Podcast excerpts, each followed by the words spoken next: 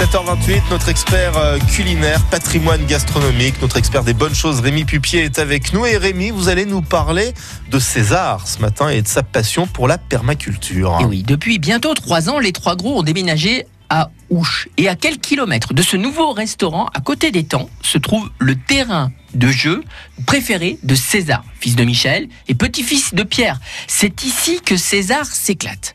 Il est fan de Pierre Arby, dont il a tout lu. Il calcule, mais on fait 60 kilos d'épluchures, donc on, c'est non réutilisable, on pourrait peut-être en partir en compost. Et chaque année, il travaille sur une forêt comestible. Baies, sureau, ail des ours.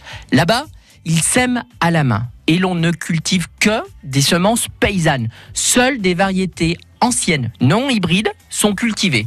De la tomate aux fenouil, de la framboise à la fraise, des pois gourmands au rahu ram, c'est une coriandre vietnamienne, au shiso, c'est une sorte de basilic japonais, à la fameuse fève d'Auvergne. Alors c'est quoi cette fève d'Auvergne Tout le monde l'avait oubliée et enterrée, sauf Corinne Duperron. Elle est agricultrice à Belmont-de-la-Loire, dans le Nord.